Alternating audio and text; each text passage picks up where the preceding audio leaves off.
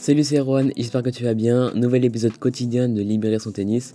Aujourd'hui un épisode un peu plus détente que d'habitude, que, que ces derniers épisodes où on a pas mal parlé de technique. Euh, cette fois-ci un épisode qui va compléter un ancien épisode que j'avais fait il y a pas très longtemps sur le joueur parfait. Je me suis dit quel serait le joueur parfait, quel serait le joueur ATP parfait? Cette fois-ci on va faire la version féminine, la version WTA.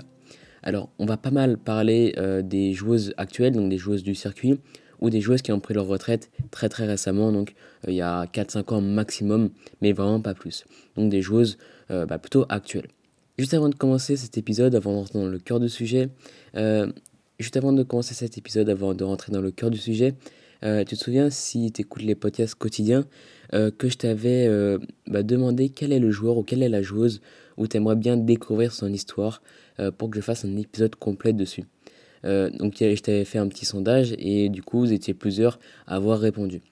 Euh, maintenant je pense avoir, euh, avoir sélectionné le joueur ou la joueuse sans donner aucun indice que je vais choisir et du coup si j'arrive à bien faire cet épisode assez rapidement, bah, il devrait sortir cette semaine. J'ai pas envie de faire de promesses ou de trop m'avancer, donc je vais pas, pas trop dévoiler de trucs, mais je pense avoir choisi et je pense que cet épisode va se faire incessamment sous peu. Voilà, ça, c'était euh, la petite actu avant de commencer cet épisode. Épisode du coup féminin de la joueuse parfaite cette fois-ci. Euh, donc des joueuses actuelles plutôt. Et alors je vais te parler un peu des catégories avant et ensuite bah, je te dirai euh, mes choix et donc quelle serait la joueuse parfaite que j'ai constituée. Alors il y a service, coup droit, revers, volet, retour, mental, physique, talent, toucher et spectaculaire. Ça, c'est les catégories que j'ai fait. Cette fois-ci, j'ai pas mis le smash euh, parce que je trouvais que c'était pas le, euh, le plus intéressant, je trouve. Et je crois que j'ai enlevé une autre catégorie aussi, aussi qui était pas très, euh, enfin, qui était pas hyper intéressante. Du coup, j'ai laissé toutes ces catégories-là pour constituer la joueuse parfaite. Tu vas voir qu'il y a pas mal Serena Williams qui va revenir quand même parce que pour moi, c'est la joueuse légendaire, c'est la joueuse, la plus, la plus belle joueuse du circuit, la meilleure joueuse du circuit que j'ai jamais vue. Donc forcément, euh, bah, ça va revenir assez, assez souvent. évidemment, évidemment, cette joueuse que je vais construire, elle est, euh, elle est très subjective. Évidemment, euh, tout le monde a ses choix. Tout le monde aurait sans doute fait une joueuse différente. Mais voilà, moi j'ai fait mes choix. Et du coup, on va commencer dès maintenant avec le premier coup. le premier coup du tennis, le service. Bon, là, je pense que j'avais, j'ai pas trop hésité. J'ai mis Serena Williams. Parce que si tu as déjà vu Serena Williams servir, euh, bah, c'est très très impressionnant. Elle fait des services à plus de 200 km/h. Euh, c'est une des seules joueuses du circuit qui sert euh, à plus de 200 et, et ses services ils sont, toujours, ils sont toujours très bien placés, ils sont, ils sont toujours dans des zones très variées. Donc forcément, pour moi, je ne me suis pas trop posé de questions. C'est Serena Williams qui s'est imposée sur cette première catégorie, sur le service. Il n'y avait pas énormément d'autres concurrentes à qui j'ai pensé, donc ça a été assez rapidement Serena Williams. Maintenant, au niveau du retour, on a fait le service, maintenant on fait le retour. Euh, là, j'ai pas fait totalement mon choix, j'hésite entre trois joueuses. Donc je, vais te les, je les lister et ensuite je vais t'expliquer pourquoi euh, je pense que euh, ce sont, trois joueuses qui seraient, euh, qui seraient bah, excellentes au retour. Serena Williams, elle revient encore une fois. Il y a Muguruza qui revient, enfin qui, qui arrive cette fois-ci. Et il y a Naomi Osaka qui fait aussi son arrivée. Muguruza, je trouve qu'elle est euh, vraiment très très vive au retour. Euh, elle est très rapide pour comprendre où est-ce que la balle de son adversaire arrive et pour réagir. Donc elle a des, je trouve qu'elle a des très bons réflexes et elle réagit vraiment très bien au retour. Euh, mais elle ne fait pas toujours des retours très décisifs. A des moments importants où il y a un peu de pression sur les retours. je trouve que c'est pas la meilleure et elle est capable de faire quelques fautes au retour. Donc je pense pas que ce soit Muguruza, mais quand même niveau retour dans les points classiques, c'est quand même c'est quand même une des meilleures retourneuses du circuit, je pense. Serena Williams, euh, bah, je pense qu'elle a des retours, elle envoie des parpaings vraiment au retour. Euh, elle retourne vraiment très tôt, donc elle se met euh, à peu près au niveau de la ligne de fond de cours, ou même un pied dans le terrain directement. Donc, donc elle retourne vraiment très tôt, et elle, vraiment elle s'impose au retour. Donc, donc franchement, si je devais, je devais servir contre elle, ouais, je serais, serais pas totalement confiant. Et dernier, dernière possibilité, je pense que c'est Osaka. Osaka, je pense que c'est une joueuse assez complète au retour, qui sait jouer assez bien tactiquement dès le retour. donc j'ai pensé, j'ai pensé à elle, et je crois qu'elle retourne aussi assez tôt. donc elle, parfois elle retourne, parfois comme Serena Williams, soit sur la ligne de fond de cours, soit directement bah, avec un ou deux pieds dans, euh, dans le terrain. Donc, je pense aussi à Osaka. J'ai pas fait totalement mon choix pour euh, le retour, mais ouais, je pense que je pense que ça va se jouer entre ouais, Serena Williams et Naomi Osaka, mais on va dire quand même Naomi Osaka pour un peu varier, pour avoir des choses un peu différentes, des choix un peu différents pour euh, la joueuse parfaite et pour avoir une joueuse assez complète. Ok, ok, maintenant on va passer au coup suivant. On a fait le service, le retour, on va faire le revers et ensuite le coup droit. Alors pour le revers, euh, bah, j'ai pas trop hésité, parce que pour moi, euh, bah, je vais te le dire tout de suite, c'est Svitolina qui a le plus beau revers du circuit. Son revers, techniquement, je trouve qu'il est quasiment parfait. Euh, son, sa technique est vraiment très fluide, son revers est très efficace. elle sait à peu près tout faire avec son revers, elle a un revers à deux mains. Et puis, elle sait aussi slicer, elle, sait toucher, toutes les zones, pardon. Et puis, euh, ouais, je trouve que niveau, au niveau du revers, je pense que c'est vraiment une des meilleures joueuses du circuit, une des joueuses les plus dangereuses, qui sait même faire des points gagnants euh, sur son revers. Donc, ouais, pour moi, euh, j'ai pas trop hésité pour le retour. C'est Svitolina qui s'impose pour moi. Peut-être que tu as fait un choix différent, mais, mais ouais. Pour moi, je me suis pas trop posé de questions. ok, donc ça c'était assez rapide, c'est assez vite fait. Et ce sera aussi vite fait pour le coup droit. Là, j'ai pas hésité une seule seconde. Niveau coup droit, pour moi, c'est Serena Williams. Euh, aucune autre joueuse du circuit n'a un meilleur coup droit que Serena Williams. Son coup droit, il est extrêmement puissant. Euh, elle peut faire des, coups gagnants à n'importe quel endroit du cours. Non, franchement, c'est vraiment très très propre. Euh, c'est le coup droit le plus dangereux du circuit. Donc franchement, là, niveau coup droit, je peux pas hésiter. C'est Serena Williams qui s'impose directement. Donc voilà, ça, on va pas trop épiloguer parce que je pense que sur le coup droit, tout le monde a pris à peu près euh, le même, euh, le, la, même chose. Donc toi aussi, tu peux même bah, construire ta chose parfaite en même, temps, euh, en même temps que moi dans cet épisode. Ok, donc on a fait service, retour, coup droit, revers. Maintenant, on va passer à la volée. La volée, la volée j'ai pris Williams. Mais j'ai pas pris Serena Williams, j'ai pris Venus Williams. Tu vas comprendre pourquoi. Parce qu'elle fait plus de doubles que Serena Williams et que euh, elle a gagné d'ailleurs les Jeux Olympiques en double. Elle a gagné la meilleure médaille d'or de Jeux Olympiques en double avec Serena Williams. Et j'ai trouvé vraiment qu'elle a volé, bah, elle était, c'était la meilleure joueuse du circuit, à la fois en double, mais aussi en simple. Alors il arrive que certains joueurs, certaines joueuses en double soient très bons à la volée et qu'en simple ils soient un peu moins bons. Euh, mais je pense que Venus Williams, euh, c'est, elle a toujours une super volée. Et, je pense que, enfin, je pense que j'ai pas trop hésité encore une fois pour, pour ce coup, pour, pour la volée.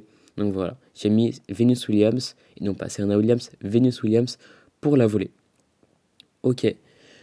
Ok, maintenant je crois qu'on a fait à peu près tous les coups de tennis. Comme je t'ai dit, on n'a pas trop fait euh, le smash, parce que le smash c'est un, peu comme la volée et un peu comme le service.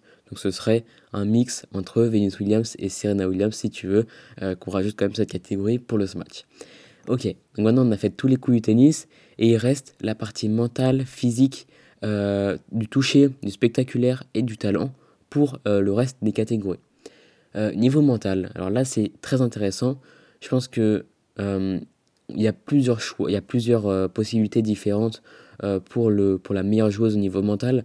Mais moi j'ai pris une joueuse, Vitova, parce que je pense qu'elle force le respect avec le retour qu'elle a fait sur les terrains tennis. Tu sais, si tu ne connais pas vraiment l'histoire de Vitova euh, je sais plus en quelle année c'est, c'était peut-être en 2015.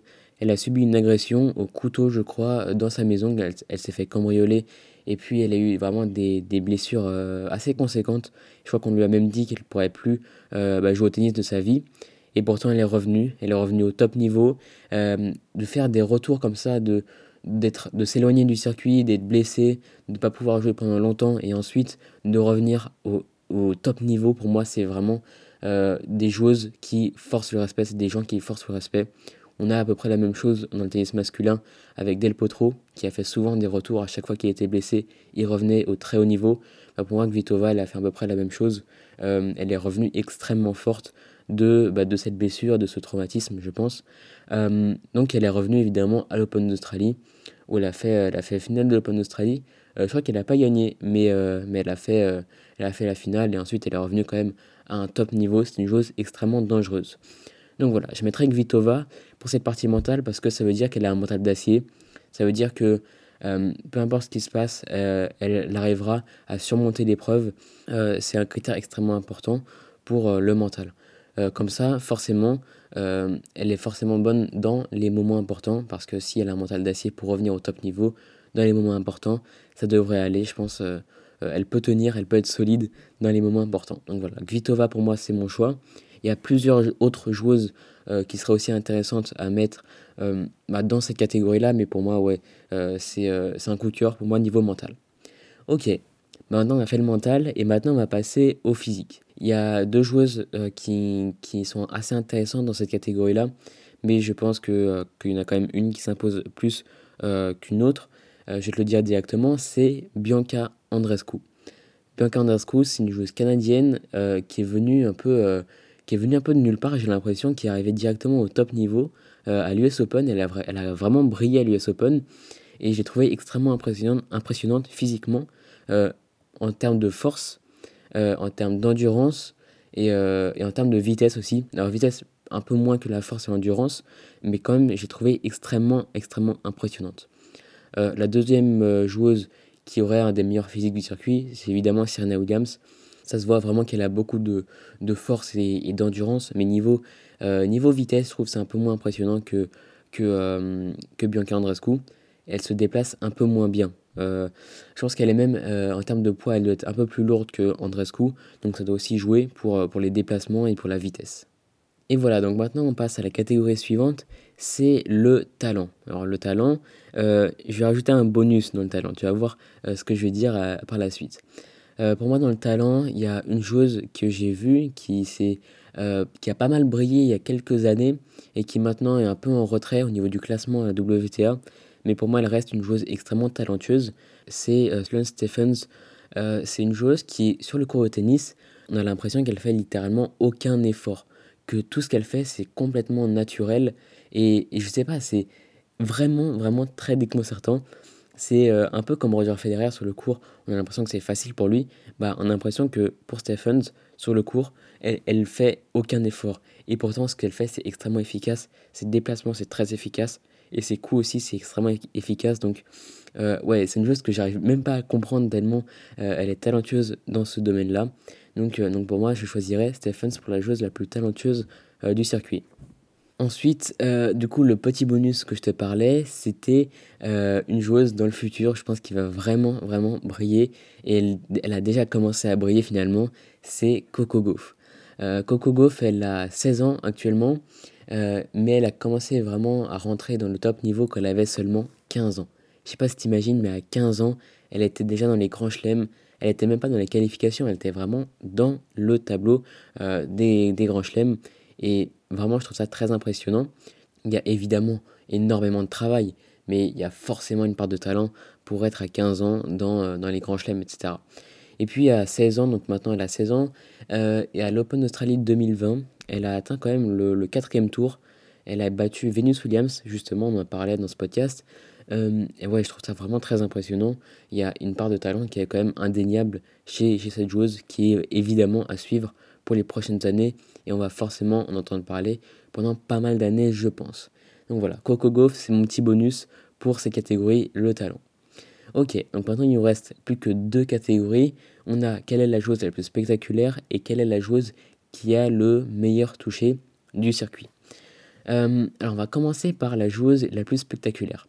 Alors c'est pas évident parce que bah, chez les femmes, j'ai l'impression qu'il y a moins de joueuses spectaculaires que chez les hommes. Parce qu'il y a moins de joueuses, je sais pas, qui vont faire euh, bah, des coups entre les jambes, des coups spectaculaires, des drop shots, etc. Peut-être que c'est une question de culture, peut-être que c'est une question de personnalité, mais en tout cas, je ne sais pas pourquoi c'est comme ça. Mais, euh, mais du coup, il y a assez peu de joueuses qui sont vraiment spectaculaires. Et pour moi, du coup, j'ai choisi la joueuse qui me semblait euh, la plus spectaculaire, mais ouais, c'était pas si facile à trouver. Mais j'ai mis Azarenka.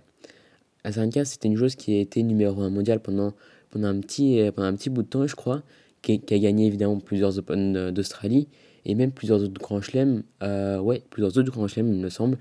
mais pour moi, ouais, c'est la joueuse la plus spectaculaire du circuit. niveau toucher maintenant, maintenant c'est la dernière catégorie. quelle joueuse a le meilleur toucher C'est une joueuse que j'ai citée déjà dans cet épisode. Et pour moi, c'est Sloane Stephens. c'est la joueuse la plus talentueuse, donc c'est un peu logique qu'elle ait aussi le meilleur toucher. Pareil, euh, quand elle fait des amortis, ben, tu as l'impression qu'elle fait aucun effort, que c'est juste, elle met juste sa raquette euh, en, contre et, la balle part directement là où elle veut. Elle est à, 2 cm du filet avec un effet rétro, mais vraiment on ne sait pas comment elle fait et je trouve ça vraiment, vraiment très très impressionnant. Euh, maintenant, Stephens, comme je te disais, elle est un peu loin en termes de classement WTA, je crois qu'elle est peut-être 30e, 30e à la WTA mais, mais je pense qu'elle peut encore revenir. Elle avait fait un super résultat à Roland Garros, où elle avait fait la finale. Il me semble qu'elle avait fait la finale, mais qu'elle n'avait pas gagné. Et puis, euh, puis voilà, maintenant elle est un peu, elle est un peu plus loin à la WTA. Mais tu sais, le, classement WTA, il bouge beaucoup plus souvent que le classement ATP. Classement ATP, il y a souvent euh, bah, une dizaine de joueurs qui vraiment qui maîtrisent, qui contrôlent, qui contrôlent le classement. Et dans la WTA, il y, a une, trentaine de joueuses qui peuvent euh, bah, briller, qui peuvent à un moment donné faire un très bon grand chelem, qui peuvent gagner des grands chelems euh, comme ça de nulle part. Chez les, chez les joueurs ATP, on a beaucoup, beaucoup moins ça quand même. Donc voilà, c'était à peu près tout pour, euh, pour la joueuse parfaite, qui est quand même assez complète. Un mix de Serena Williams, de Svitolina, de Venus Williams, de Muguruza, de Osaka, de Gvitova, de Andrescu, de Coco Gauff, de Azarenka et de Stephens. Donc c'est une joueuse quand même assez complète. Je pense que là, ça fait, ça fait une très bonne joueuse. Donc voilà, ça c'était à peu près tout pour mes choix. C'est un épisode un peu plus tranquille pour aujourd'hui. Euh, donc voilà, si t'es pas encore abonné si cet épisode t'a plu, tu peux t'abonner directement à ce podcast. Je fais des épisodes quotidiens tous les jours à 18h. Euh, et puis tu peux laisser 5 étoiles si jamais ce podcast t'a plu. Ça fait toujours plaisir et ça aide le podcast à se développer tout simplement. Euh, donc voilà, c'est la fin de cet épisode. J'espère qu'il t'a plu. Peut-être que tu as eu des choix différents euh, des miens. Tu peux toujours me les partager dans les avis si jamais tu veux en discuter. Et puis, bah voilà, c'est la fin de cet épisode. Et moi, je te dis à très bientôt. Allez, salut